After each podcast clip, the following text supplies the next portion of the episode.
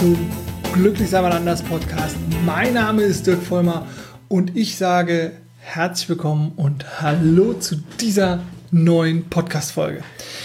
Ja, du hast länger nichts mehr von mir gehört. Ich hatte das ja in dieser Kanal-Update-Folge auch nochmal angesprochen, ähm, dass das, was ich in den Folgen gesagt hatte, ja, dass ich das auch wahrgenommen habe ähm, und dass ich mich sozusagen darauf konzentriert hatte und halt auf die Arbeit, die ja sowieso immer anliegt.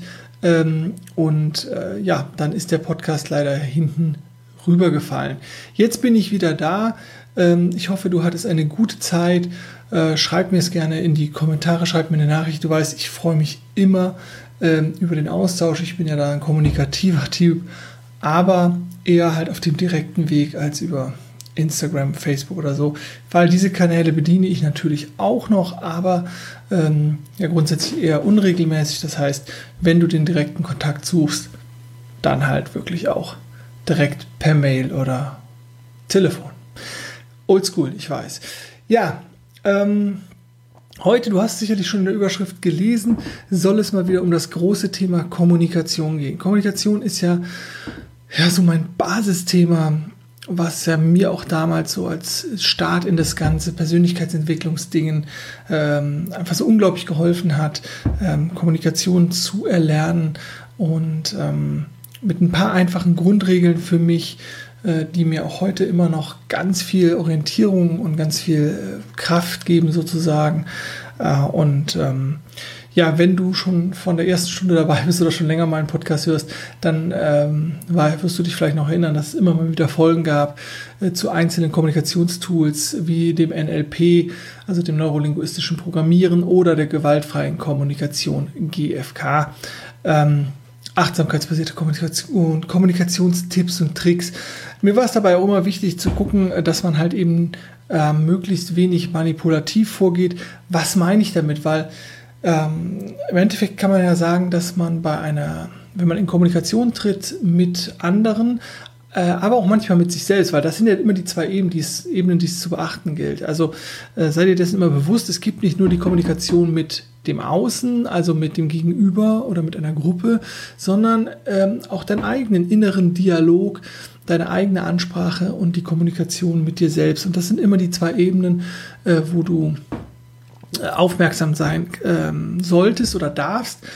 Und ja, wenn du jetzt aber mal einfach die Kommunikation mit dem Außen nimmst, mit Gruppen, mit anderen Menschen, dann äh, versucht man in der Regel, also das Mann ist jetzt ganz bewusst hier gewählt an dieser Stelle, äh, dass ein Großteil der Menschen versucht, natürlich die eigenen Interessen durchzusetzen. Und wenn ich die eigenen Interessen versuche durchzusetzen, dann fällt es mir oftmals schwer, die Interessen meines Gegenübers oder Bedürfnisse meines Gegenübers wahrzunehmen und wertzuschätzen und dann könnte das Ganze als manipulativ angesehen werden. Grundsätzlich ist aber Kommunikation fast immer manipulativ in dem Sinne, äh, dass ähm, die individuellen Bedürfnisse, die eigenen Bedürfnisse natürlich gesehen werden wollen und man ja auch irgendwo ähm, mit einem Ziel in eine Kommunikation geht.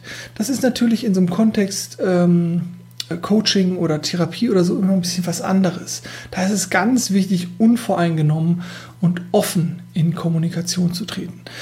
Aber in den meisten Kontexten, besonders in beruflichen Kontexten, ist es oft noch sehr konfrontativ. Das heißt, ein, ein Gegeneinander und ich muss meine Dinge durchdrücken.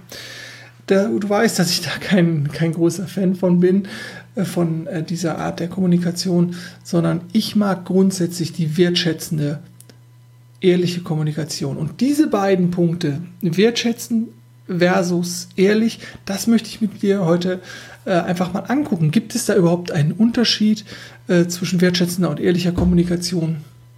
Und falls ja, ähm, was ist, ist der Unterschied und welche Form der Kommunikation ist vielleicht besser? Genau, und hm, wenn du ähm, ja Interesse an diesem Thema hast, an dieser Podcast-Folge, nochmal oder wie immer hier mein Hinweis, konzentriere dich ausschließlich auf die Inhalte, ähm, eventuell schreib was mit oder hörst dir nochmal an, weil denk dran, Monofokus ist viel effektiver als Multifokus. Monotasking ist besser als Multitasking. Aber wir starten direkt rein. Also, ähm, wertschätzende Kommunikation. Ich habe auch mal das Internet durchforstet nach einer guten Definition. Das ist überhaupt gar nicht so leicht, weil wertschätzende Kommunikation fast ausschließlich in Kombination mit dem GFK, also mit der gewaltfreien Kommunikation nach Marshall Rosenberg in Verbindung gebracht wird. Ähm, wenn du magst, check da auch gerne nochmal ähm, die Folge aus. Äh, und ich habe eine Definition von Beate Brüggemeier gefunden. Wertschätzende Kommunikation ist eine Sprache, die verbindet, die Beziehungen so gestaltet, dass jeder davon profitiert. Ob in einem Unternehmen, einem Krankenhaus, einer Bildungseinrichtung, einer Verwaltung oder in einer Partnerschaft und in der Familie. Es geht um ein respektvolles Miteinander auf Augenhöhe, Zufriedenheit und Sinnerfüllung. Soweit, so gut. Finde ich ganz okay. Wie gesagt, es äh, gab nicht viel, äh, deswegen habe ich aber diese mal genommen. Ähm, grundsätzlich vielleicht nochmal äh, als kleiner Einwurf, ähm, wenn man sich irgendwie mit Coaching beschäftigt, dann gibt es oft so, ja, wertschätzen, wertschätzende Haltung und so. Ich möchte nochmal ganz klar betonen, dass ich äh, sozusagen im, in meinem Coaching einsetzen, in meinen Coaching-Gesprächen ähm, auch wertschätzend arbeite. Aber äh, ich finde es immer ganz wichtig, dass es kein Tool ist sondern das ist sozusagen die Basis und nicht so, ich bin jetzt wertschätzend, weil ich es irgendwie gelernt, gelernt habe, sondern den Respekt und eine wertschätzende Haltung gegenüber meinem Gegenüber, äh, den Problemen, Ängsten und Sorgen. Das ist absolut zentral. Und das ist etwas, was ich dir auf jeden Fall mitgeben will, ähm, auch für jegliche Beziehung, für deinen Alltag, für deinen Job. Weil wer bist du zu bewerten, also das Halten, Verhalten deines Gegenübers zu bewerten, die Kommunikation deines Gegenübers zu bewerten. Sie kann dir nicht gefallen oder das kann vorkommen, dass es dir nicht gefällt. Aber du guckst ja nur in den Ausschnitt, einen ganz kleinen Ausschnitt, ein ganz kleines Leben, ein kleines, kleines Erleben des Gegenübers herein, selbst wenn es dein Partner ist. Ähm, und ihr, weiß ich, drei, vier, fünf, sechs, sieben, acht Stunden äh, am Tag miteinander verbringt, äh, dann verbringt dieser immer noch einen Großteil der Zeit alleine in seinem Gedankenwelt, in seinem Erleben und die Vergangenheit noch dazu genommen. Also sei dir dessen immer bewusst, das ist immer nur ein Ausblick, auf den du da triffst.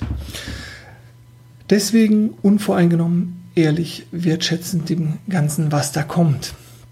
Jetzt habe ich das ehrlich reingehauen, das war an der Stelle vielleicht gar nicht so, so sinnig, denn ich möchte an dieser Stelle ähm, ja, zu, dem, zu der ehrlichen Kommunikation kommen. Und bei ehrlich meine ich wirklich 100% ehrlich. Weil ich mag auch ehrliche Kommunikation.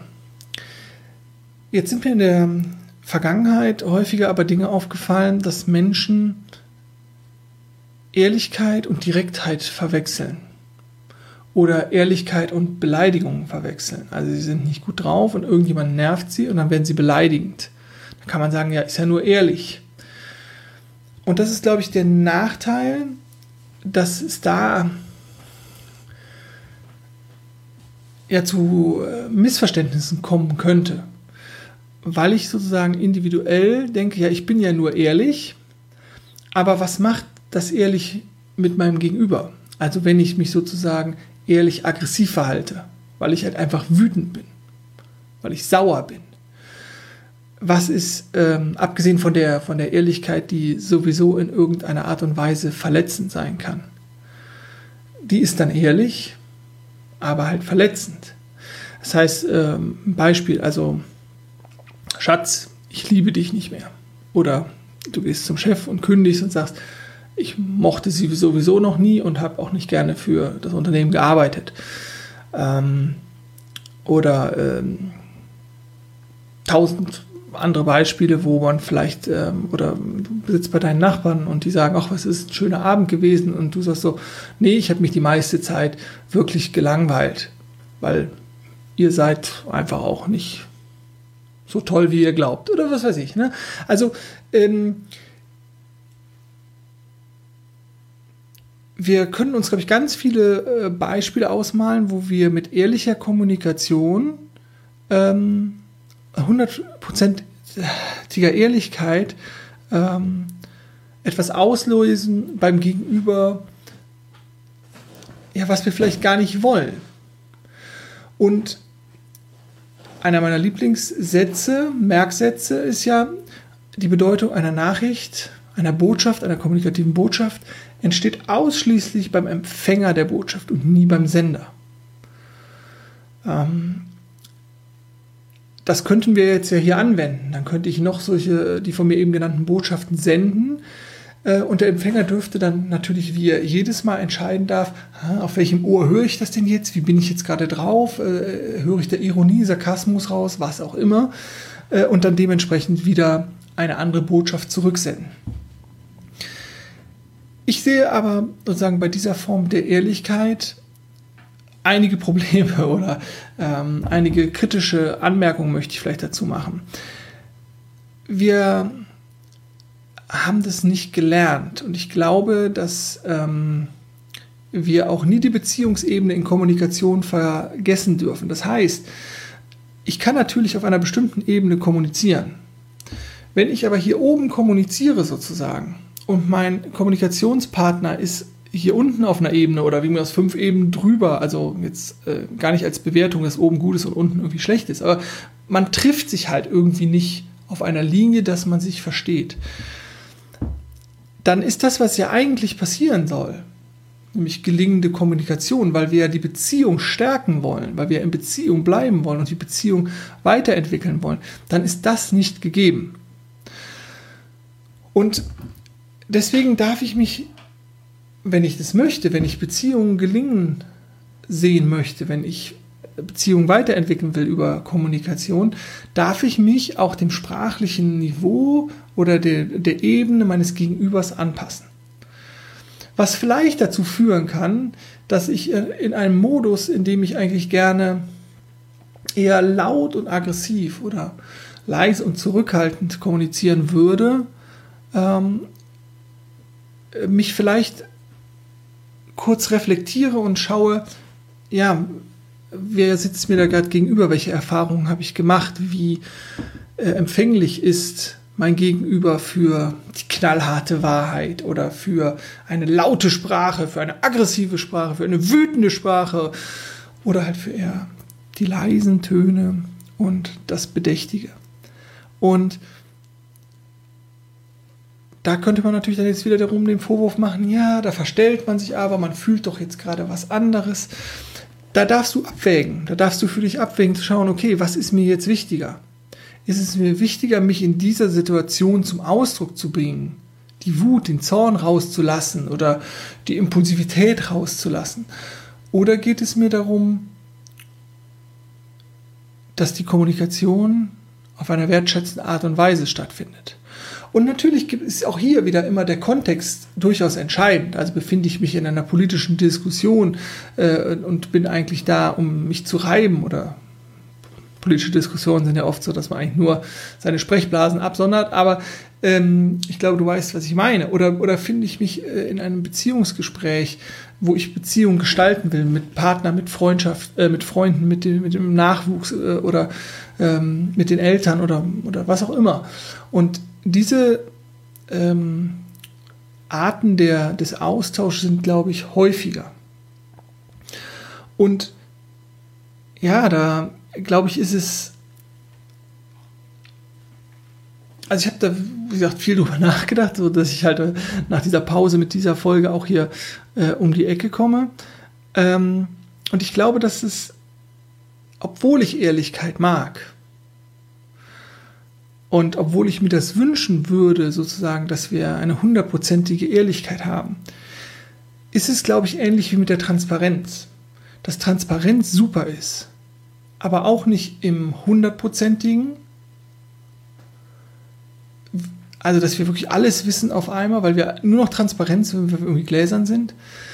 Und vielleicht auch die hundertprozentige Ehrlichkeit nicht das Richtige ist. Ich setze da einfach aber noch mal ein Fragezeichen hinter, weil ja, weil ähm, wenn wir es natürlich schaffen würden, das eigene Ego, also für die, die äh, da meine Definition nicht kennen, Ego als der innere destruktive Teil, der ich-bezogene, ich will aber, ich will aber so und beschützende Teil in dir, ähm, wenn wir es schaffen würden, diesen e dieses Ego zu transformieren, aufzulösen, dass wir voller Liebe sind und ähm, nicht mehr uns permanent angegriffen fühlen oder permanent glauben, wir müssten irgendwas an uns ziehen oder irgendwas festhalten, damit es bloß nicht vergeht. Und wir wissen, es vergeht alles im Leben. Ähm, wenn wir das auflösen könnten, dann würden wir uns, egal wie der andere kommuniziert, aggressiv uns, uns zerstört, ob passiv uns stört das, dann würde eben genau das nicht mehr passieren. Dann könnten wir diese hundertprozentige Ehrlichkeit in der Kommunikation, glaube ich, gut ja, ertragen und gut damit umgehen. Und wenn ich jetzt eben gesagt habe, ja, ich weiß nicht, ob hundertprozentige Ehrlichkeit das Richtige ist, dann meine ich jetzt nicht das Verheimlichen von Inhalten. Ich glaube halt in dieser Nacktheit, nenne ich es jetzt mal, in dieser Schonungslosigkeit, ähm, auch der Emotionen und der, der Senderqualität sozusagen, ja, ich glaube, da bedarf es eines gewissen Bedachts, einer gewissen vielleicht Zurückhaltung oder so oder Offensive, je nachdem, mit wem wir uns da ähm, unterhalten. Ja, weil, weil es eben ja eine Beziehung ist. Und ja, damit komme ich, glaube ich, äh, irgendwie auch schon so langsam zum Fazit, weil ich hoffe, meine Punkte sind da irgendwie klar geworden, dass es wie bei den meisten Kommunikationstools, sei es jetzt die GfK oder ähm, irgendwelche achtsamkeitsbasierten Kommunikationsstile oder äh, das NLP, das, ne, das neurolinguistische Programmieren, dann geht es halt immer darum, dass bei gelingender oder am Ende der Kommunikationskette eigentlich nur Gewinner sein sollen. Und das ist ja das, was, was vielleicht jetzt einfach, um jetzt auch keinen großen Streit aufzubauen oder so, ähm, ja, wichtig ist, dass wir Kommunikation, Beziehungen gelingen lassen wollen und ähm, dass es vielleicht gar nicht so entscheidend ist, ist es jetzt das oder das Tool. Ähm, ich wollte dir das nur mal vorstellen und deine Meinung würde mich einfach mal interessieren. Was glaubst du oder welche Erfahrungen hast du gemacht in deinen Beziehungen? Ähm, äh, weil wir ja auch irgendwann in, in, Beziehung zu unseren Kindern oder in unseren, zu unseren Eltern oder auch zu unserem Partner vielleicht dann irgendwann nicht mehr die ehrliche Variante ähm, äh, ziehen oder nicht mehr über alles sprechen, weil es uns leichter erscheint, weil wir vielleicht Konflikten, äh, potenziellen Konflikten aus dem Weg gehen wollen. Also was ist für dich ähm, da die bessere Variante, die wertschätzende Art und Weise der Kommunikation oder die ehrliche Kommunikation und warum? Das würde mich einfach mal interessieren. Und ähm, wo siehst du vielleicht Stärken, wo siehst du vielleicht Schwächen von dem oder äh, dem einen oder dem anderen? Und äh, ja, schreib mir dazu gerne eine Nachricht, äh, einen Kommentar. Und ähm, mich würde es äh, einfach mal interessieren, weil ähm, ich mich da ja auch irgendwie weiterentwickle und äh, einfach gedacht habe, ja, ich glaube, es ist wirklich mehr die, die, der wertschätzende Umgang, weil einfach nicht jeder auch bereit ist für diese hundertprozentige Ehrlichkeit.